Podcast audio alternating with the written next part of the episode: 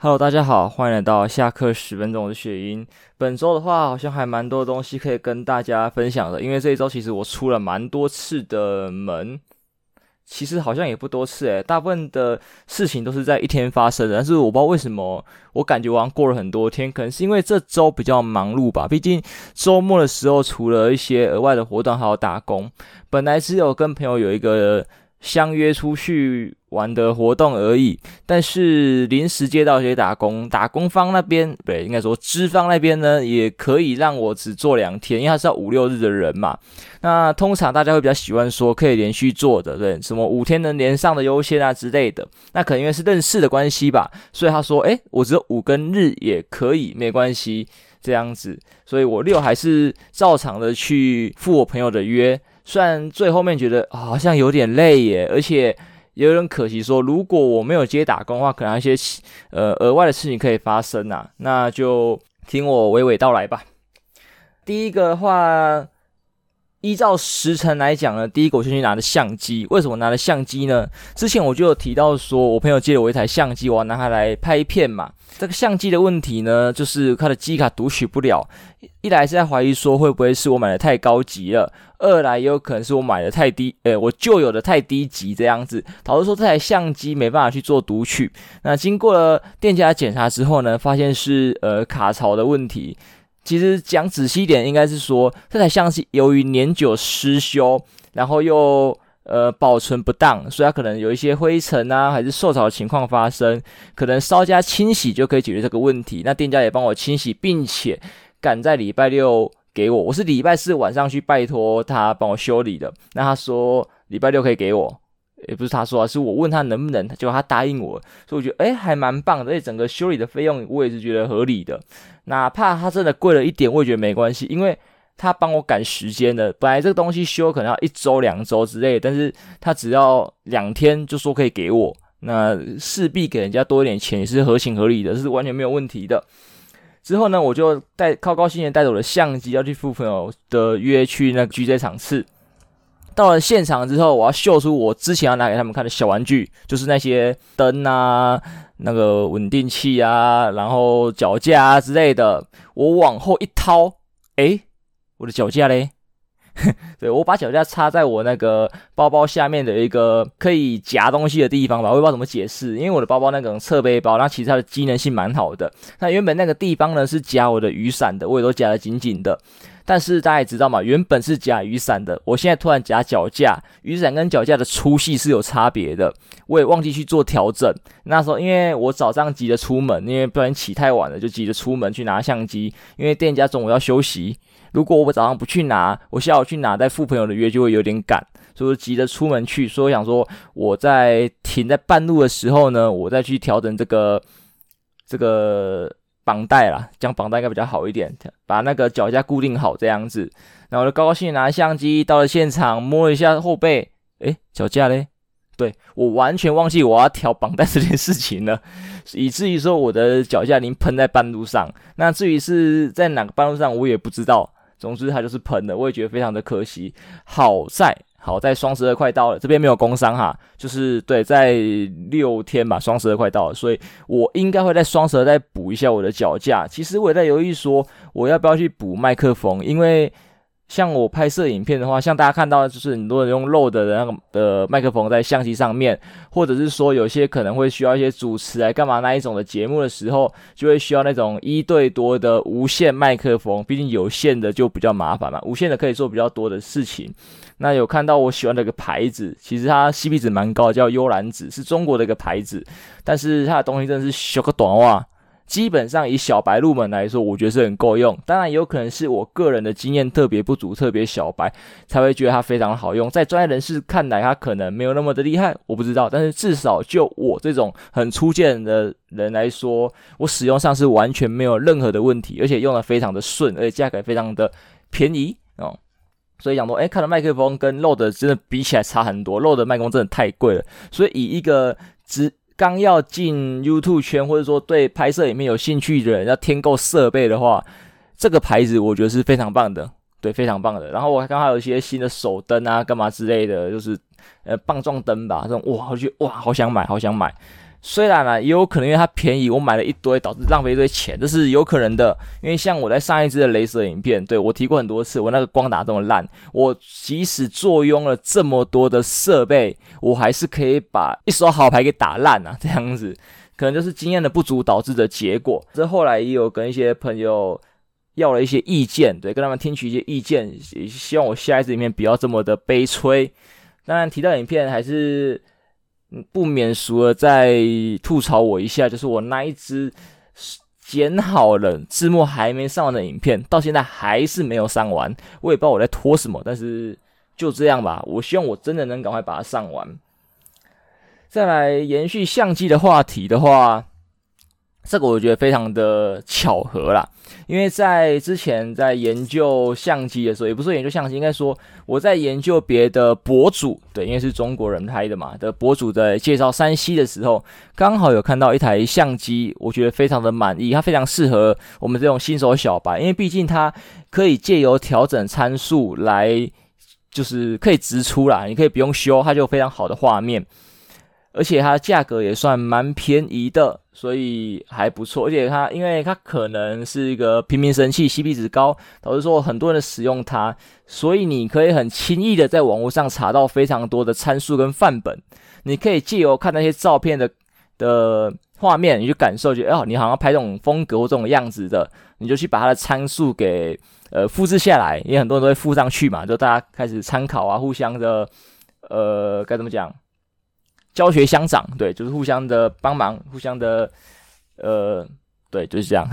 感觉有点词穷，对，就是可以去看看别人怎么做的，然后 copy 下来，然后自己去拍。所以其实对我们这些小白来说，我连光圈啊、快门啊、什么近光、杀小的，我都还搞不清楚，我就可以拍出一个好的照片，甚至我还不用去学 PS，我就可以把照片弄得漂漂亮亮。对，就是点。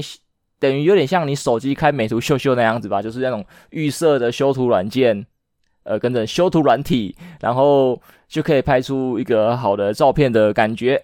对，那它的定价呢，目前上网查大概落在三四万左右，我觉得这个价格很便宜。后来才发现说，这个价格是涨价过后的，因为当年它出的时候，它的价格是两万多块而已啊。我跟你讲型号，这是 Fuji。应该是这个念吧，富士的 X-S10 这台相机，但是现在四万多、三万多的时候，我在那个 P E T 的 DSLR 版相机版上面，就是有看到说有在讨论，就是这个价位啊，是建议不要买这一台相机了，因为它当初厉害的点就是 CP 值高，那它既然翻了一点五到两倍上去，它就已经失去了这个优势，因为它 CP 值高是高在于说它在这个价位。但是可以做到超过这个价位的事情，对，或者应该说接近这个价位能做到的那些相机，就是那种 XT4 吧。当然，你现在价格跟 XT4 拉到一样了，我为什么不要直接买 XT4？你就像举个例子啊，我不知道这样对不对，就随便举个例子，这样大家可能比较贴切，就是什么 iPhone 十三特别版好了，它的价格只要 iPhone 十四的一半，但是还有 iPhone 十四八成的。那个功能，对，它等同于八十帕的 iPhone 十四，你会不会买？会啊，一半的价格，八成，一般人够用了吧？对，但是你现在把它价格乘二，它跟 iPhone 十四价格一样，但是它走到八成，我为什么不要买 iPhone 十四？我去买十三干什么？我去买那十三特别版，我不是浪费钱吗？我不是白痴吗？对不对？所以经由这个理由就，就哎，我突然灭火了，因为本来想说，我要不要捏一点钱去买个买个二手，因为看二手两万，好像还可以啦。结果发现，啊，现在二手是当年的原价哦。那就是再捏一点钱，再多存久一点吧。反正我现在基本上连这台相机的渣我都还摸不到，连个单机身、连个镜头的钱我都还没存到，所以我就远观放远吧。既然它已经不符合这个 CP 值的呃购买理由，那我就存多一点钱去买更好的相机之类的。所以我目前应该是使用我朋友的旧相机来做一个拍摄的动作。当然啦，可能他这台旧相机。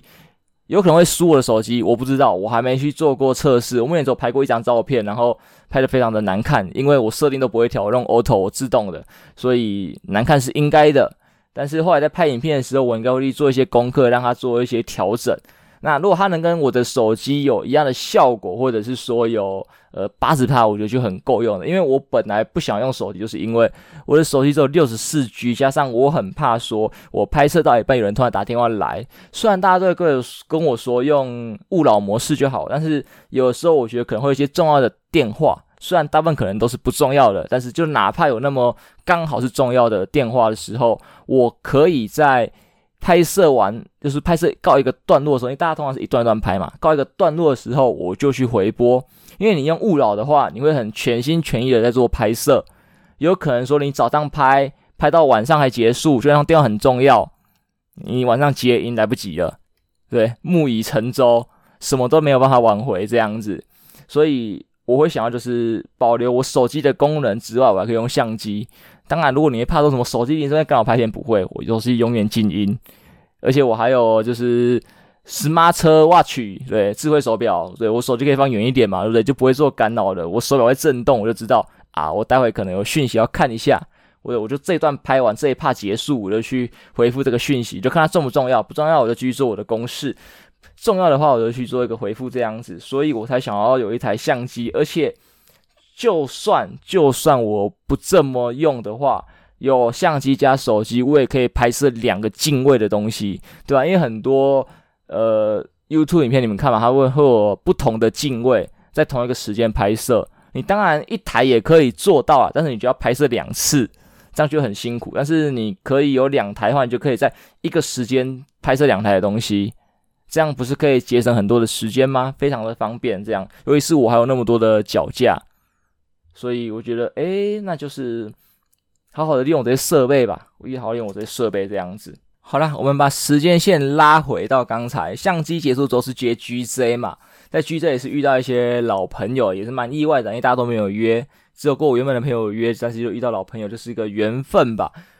那在那一天呢，我也是觉得自己真的是老了，除了有几个自己还知道的角色以外，因为毕竟虽然很久没有去看动漫的。呃，跟着应该说动画啦，我还是有在追漫画，因为漫画比较轻松嘛，我就是通勤啊，或是干嘛的时候，随便就是拿起来划一个一两话时间是够的。但是动画的话，我不喜欢中断，一个十几分钟的影片，我要分成两次、三次看，我会觉得很烦躁。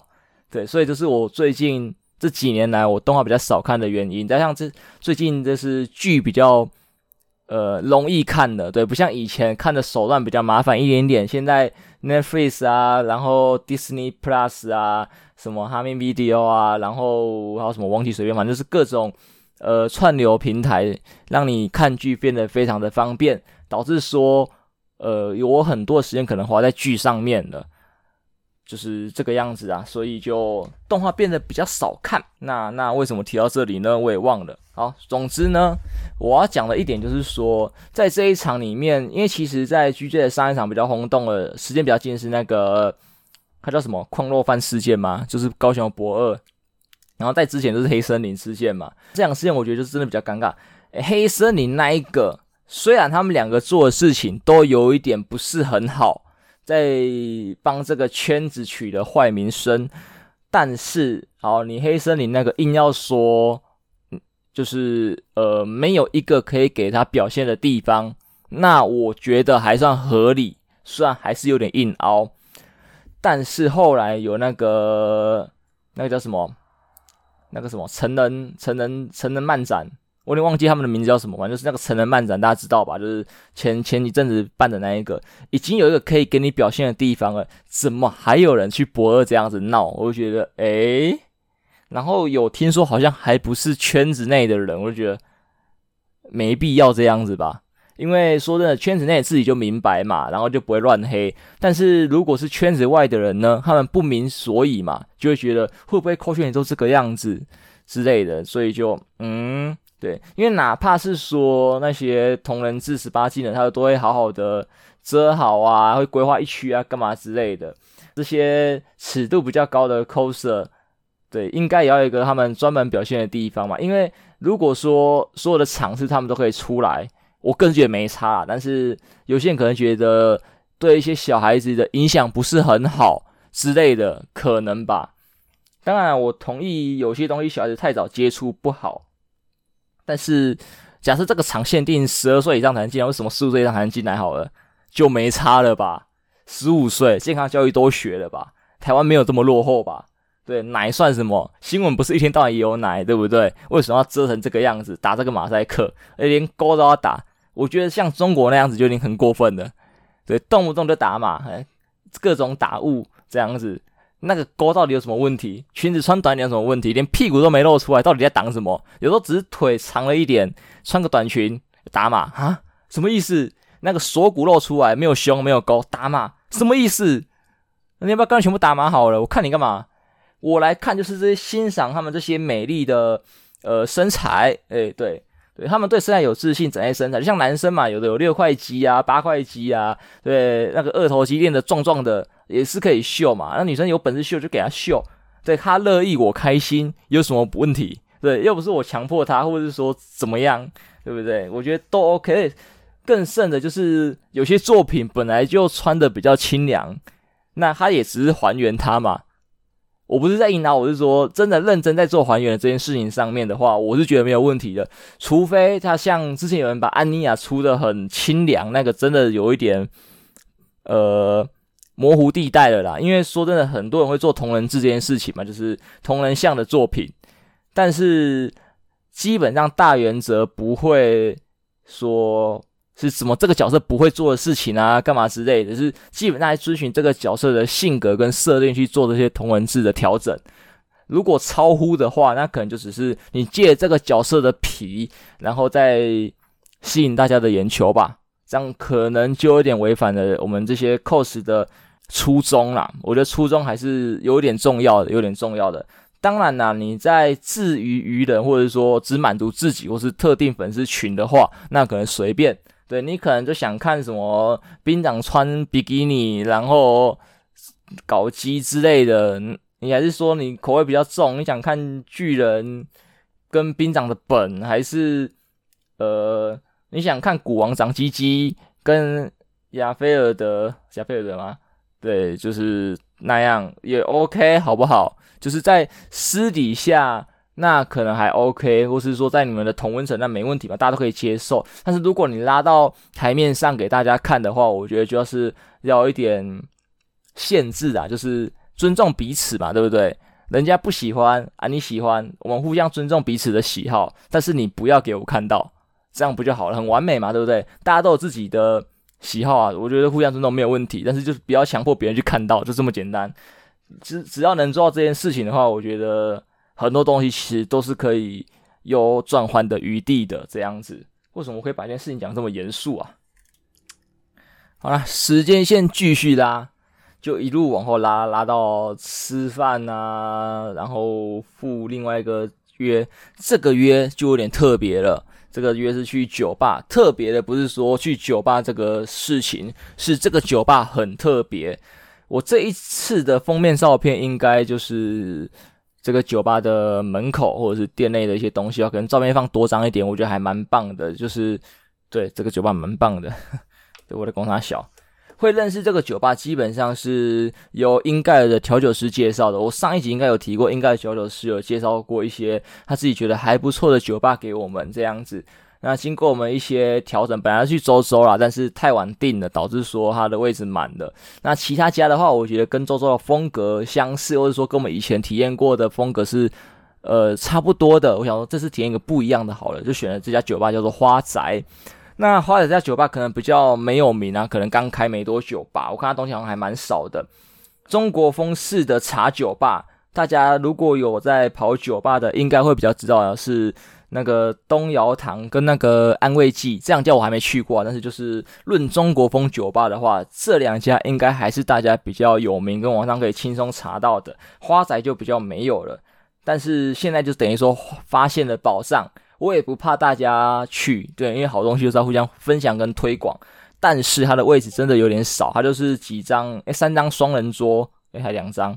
然后跟吧台一排这样子而已，其实位置非常的拥挤跟小间。我也希望他未来能把店弄大间一点吧。当然也有可能是呃调酒师或是主理人自己的能应付的状况啊，因为毕竟只有一个调酒师在调酒，另外两个八杯跟服务生是没有在做调酒的，只有在旁边备料，还有点餐、刚做服务之类的。对，只有一个人在调，所以他应付这十几位客人就已经是他的极限了，再多可能就会让客人有不好的呃消费体验。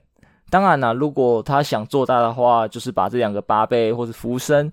呃，也训练起来就没有问题了。但当然可能现在是训练期嘛，所以还没办法让他们这样做，就是还没出师啊。等他们出师，可能就是可以扩张店面，或者去开一个分店，或者换一家更大的店，这样子之类的。好，在这家茶酒呢，我觉得是非常有料，因为像之前喝过在酒吧里的茶酒，我都觉得好像还好，就是茶加酒嘛，哦，有特色的一个呃茶类调酒，我觉得哦就这样。那像是英盖尔推的斯洛伐克茶酒，也是该怎么讲不一样啊？虽然都叫茶酒，但是就是有一个呃中美不讲中美，应该说外国跟本讲本国，大家会踏伐我。外国跟中国的一个差异，对，明明是像酒嘛，我们的白酒就是高粱啊，对，中国那边是是茅台吗？然后美国那一边就是，我有美国的白酒是什么？随便，Vodka 吗？还是？还是还是琴酒、菌，我不知道，反正每个地方都有每个地方的白酒，就像日本是清酒嘛，对不对？都有一个不一样的东西，所以茶这个东西也不一样，喝起来也不一样。当然也有可能是在台湾待久了，对台湾茶、中国茶的口味比较适合，所以才觉得说用中国茶去调的酒比较 OK，对，比较合自己的口味这样子。如果要这样说话，我前面说那一杯茶的调酒不是应该 OK 吗？哦，对啦，是这样说啦。啊，其实应该说这家调酒师有实力，他把酒跟茶融合的蛮棒的。虽然他人整体的酒感没有到很重，对，是他我第一杯叫的酒就是跟他讲我要酒感最重的了，但是就这样，也也没有说讲的，就是说酒感重一点的酒。然后我觉得好像还好，我朋友喝了也觉得还好，但是另外两位就觉得很重，就是可能平常我喝的就比较浓度高一点，觉得还好，所以我朋友想说那有没有更高的？结果我那一杯是最高的了，就哦，好吧，所以就这一点来说，女生很适合，因为整家店的风格、装潢好看漂亮，店内的摆设、酒杯好看漂亮，茶好喝。而且浓度不高，这样讲不对，应该说酒感不重，所以女生是可以很轻易的入喉的。而且你就算真的还觉得重好了，调酒师也可以帮你做一些轻微的调整啊。对对，这其实都没有很难，我非常建议大家去体验一下。当然，整个比较可惜是，我虽然也喜欢喝茶。但是我对茶的涉猎不是很深，加上说之前有一些因缘际会的，有人可以带我进这个领域的事情，就是告吹。本来有同学的妈妈或是我呃二嫂，对，就是他们接触茶，对茶还是有喜好。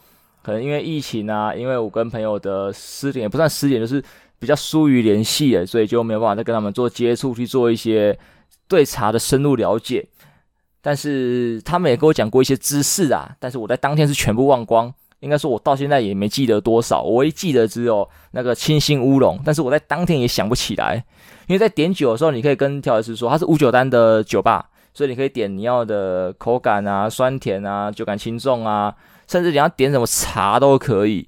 那我其中两杯，一杯是东方美人茶，一杯是我忘记了，呃，记忆力不是很好。那喝的都是感觉不错，感觉不错。最后，最后就是会提到清新乌龙，是说，因为我们同行有一个妹子，她是懂茶的，对，她藏很深诶，我都不知道她懂茶。对，然后跟老板不是跟老板，跟老板，就是我们在对话的时候，刚好被老板听到，然后老板也跟他聊茶的事情，因为老板可能也是觉得说，诶，呃，这客人不错啊，想跟他了解一下，毕竟同一件事情在。呃，消费者跟生产者的角度来看是不一样的，所以他这样子跟客人了解，我觉得诶非常棒的嘛，就是互相的学习，看可不可以吸收一些新的东西。对，他也拿了一些试作品给我那个妹子喝，看是说可不可以再做一些调整啊，口感怎么样之类的。当然他们在过程提到清新乌龙，然后 shit，对，有清新乌龙诶，我这么爱的一杯茶，我竟然没有提到啊！你说再加点就好了啊，啊？那没有办法，因为我隔天还有工作，所以我直接就是两杯。理论上，像别人很多的呃道职业道德是隔天有工作，前一天不喝酒。那我比较皮，因为我可能我对我自己酒量比较自信，我前一天会喝，但是我喝不多。我上一次隔天，应该说我第一次隔天有班喝酒的情况，我是喝两杯。那那天我觉得我可以应付，隔天完全没有问题。那我这次就两杯，我不想去挑战说什么我喝三杯隔天会不会怎么样，因为只要有一次就爆了，对，只要有一次爆子归龙起啊，我不想要这样子，所以就是好，我知道我两杯没问题，那就两杯了。所以挑战期间这种事情不做，因为你说你平常要测酒量，在家里喝很多，然后一直往上加那种，我觉得没问题嘛，你不影响别人嘛。但是如果像我这样隔天有工作的，我一定影响别人啊。所以我就是好两杯没问题，我也不用去测我上限多少，我以后就两杯固定，真的要皮就是两杯啊，十二点以前人要走就这么简单，这个规矩就这样定下来了。那那时候我连喝两杯，所以我就没有再跟他点清新乌龙这一杯。所以如果有机会的话，应该是下次去做回访的时候会去跟他点清新乌龙做的酒这样子。当然了，如果大家还有其他觉得还不错的茶可以推荐我去喝的话，那麻烦大家多多推荐。嗯，当然有。非常方便的品茗方式也是需要大家提供，因为我个人虽然喜欢茶，也对茶有点兴趣，但是我个人懒得泡，也不方便泡，因为我家的空间就这样，也不好处理。如果是说我自己买的房子啊，或是我可以对我房间有一些大幅度的变动的话啦。我应该会有一区泡茶区，就是像别人旁边会有零食柜、饮料区嘛，对不对？我也会弄一个泡茶区，这样我觉得是非常的不错的。但是在没有这一区的情况下，你在房间里面要泡茶、要烧水、要弄茶叶干嘛，这些非常的困难。因为像你自己去长辈家里，那个真的有泡茶的那个一组茶具这样子弄就很漂亮啊，然后很棒。虽然虽然真的要喝茶的话，简单一点的方式就是买一些那种。呃，现在很多那种很方便的壶，要要怎么解释？大家应该都知道吧？对，就是茶叶放进去啊，热水倒进去啊，在办公室就能喝的那一种。但是我这个人比较古猫，我觉得在品茗的时候，就是应该有那些茶具、茶几，然后这么多的杯子、壶，不同的阶段做不同的事情，然后不同的茶用不同的杯子喝，我就是觉得要有这样的一个步骤。对，那种办公室喝茶这样子的模式，我不是很喜欢，而且我觉得。如果我是买一般的茶叶这样泡，我觉得没有问题。但是如果我像刚才讲清新乌龙，或者说我真的很有钱，我去买普洱茶那种茶砖的，我要这样子，我觉得我在糟蹋东西。对，就是好的东西要有好的呈现方式，像杯子也是嘛，对，就是酒杯啊，不同的酒杯对应到不同的酒，就会有不同的风味。然后有什么杯子适合什么酒，也都是有一个对应到的。如果你用不适合的东西，那它的风味就会没有那么的好。对，当然好东西还是有它的呃口感会存在啊，但是就是会下降嘛，风味下降，我觉得在对食物的一种糟蹋跟不尊重。对，当然这种事情其实在平常很容易发生啊，但是如果自己能避免的时候，我就会尽量的去避免。对，像我的习惯就是。我买东西，我尽量是买我当天能吃完的，尽量就算不能，也是隔天我把它轻松处理掉的。我不会买说那种我要吃好几天的量，对，就是像我妈喜欢买那种，呃，该怎么讲？好啦，饭啊，他喜欢煮一大锅，这一锅可以吃多久？三四天。你知道那个饭吼，回去弄三四天吼，真的是很难吃。粥啊，还是面，还是沙小的，为什么要弄三四天的量？你说我们在远古时期。交通不便，买东西不方便，东西又贵的时候，买大量便宜这样弄，我算了，好不好？你真的没有办法，时势所迫。现在我家隔壁 Seven、全家、全联、十甲黄昏市场，我就问，到底要怎么不方便？对，这最买一天内能吃完的，我觉得都可以嘛，顶多两天，两天真的是极限，因为你可能对应到用微波炉啊，还是说那个叫什么？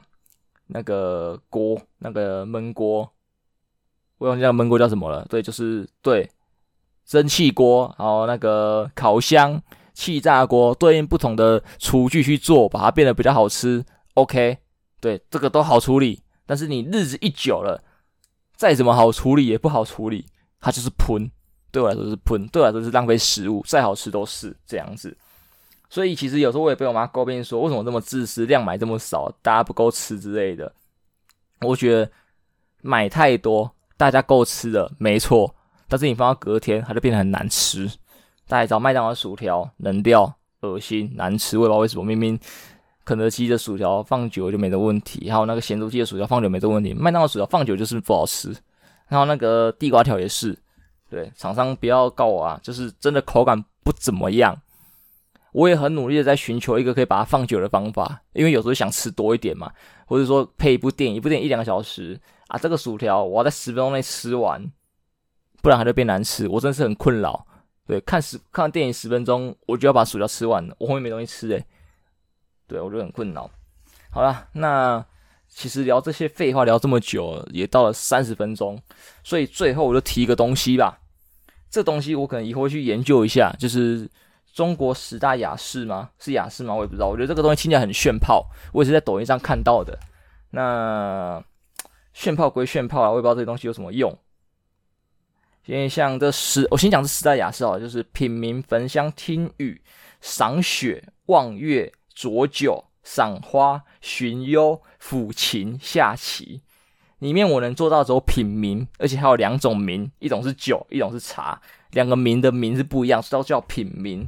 焚香的话，我个人有兴趣，但是以我的经济实力买不起好的香，因为呃，之前本来有点兴趣，想要购入一些像抖音上看到的倒流香那种很炫炮的，还是干嘛之类的，呃，就是经济考量没有买。那后来我妈好像也被洗到了，她就买了。我发现真的是噱头，也有可能我买的太便宜，包含那个香也是，所以就闻起来哇。超难闻，因为不然我看那些影片里面有那种，就是拿一个香炉，然后拿一个器具把它压平，然后刮木头那一种，我觉得那种一定很屌、很厉害、很香。可是当有人告诉我，你是你知道上面那个木多少钱吗？哦，好，我知道了，我玩不起。不然的话，我其实还蛮想玩这个东西的。当然，如果有廉价的版本、CP 值高的版本，我还是会去购入的，因为我很喜欢房间香香的。虽然我的房间现在也没多香，因为我找不到一个可以让它稳定香的方法，用什么芳香剂啊、扩香品啊，两天差不多。当然有一个可能性就是如入自然之室，久闻不如其香。对，我待习惯了，所以我觉得没有香。但是好啦，有这个可能性，因为可能东西太便宜嘛，这是都有可能嘛。对，再来听雨，我更讨厌下雨。赏雪，诶，这个地方不会下雪，不然其实雪我还是有点兴趣的。望月，望月我真的觉得很棒，望月真的很棒。我也不知道为什么，有时候晚上一个人在外面走路，你看那月亮皎洁的月光，不知道什么目光一直被他吸引，我也我也讲不上来。酌酒，诶，哦，是酌酒，诶，我刚想说只有品茗，原来有酌酒。好，对不起，品茗跟酌酒我都会。好，赏花，我目前只对樱花有点兴趣，其他的花我好像赏不来。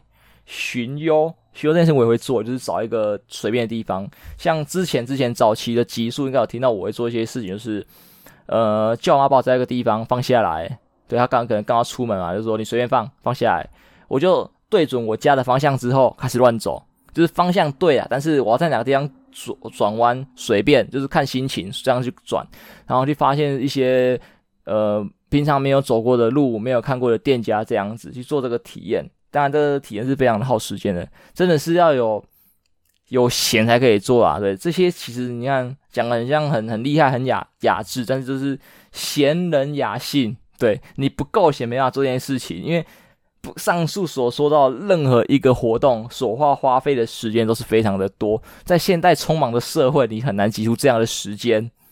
对，除非你刚好就是相关行业的，但是里面能跟相关行业有关的也不多。对，顶多品茗。跟嗯好，焚香可以，呃，酌酒有，赏花有，寻幽有点难啊。Uber 司机可以巡游，好，OK。抚琴，你刚好是钢琴家，在下棋，呃，这个你要是黑佳佳，对，所以其实非常的难。当然啦，如果你硬要扯啦，好不好？有那种搞笑版的啦，你在下那个什么英雄战场啊，还有那个联盟战棋啊。对，好，都算下棋，好不好？都算下棋，OK，没问题。我们也是一个呃文人的，好不好？也是做这些雅士，雅士这样子。好啦，总之这集节目到这边结束好了，好不好？就到这边结束了。好，就这样，谢谢大家，拜拜，我们下礼拜再见。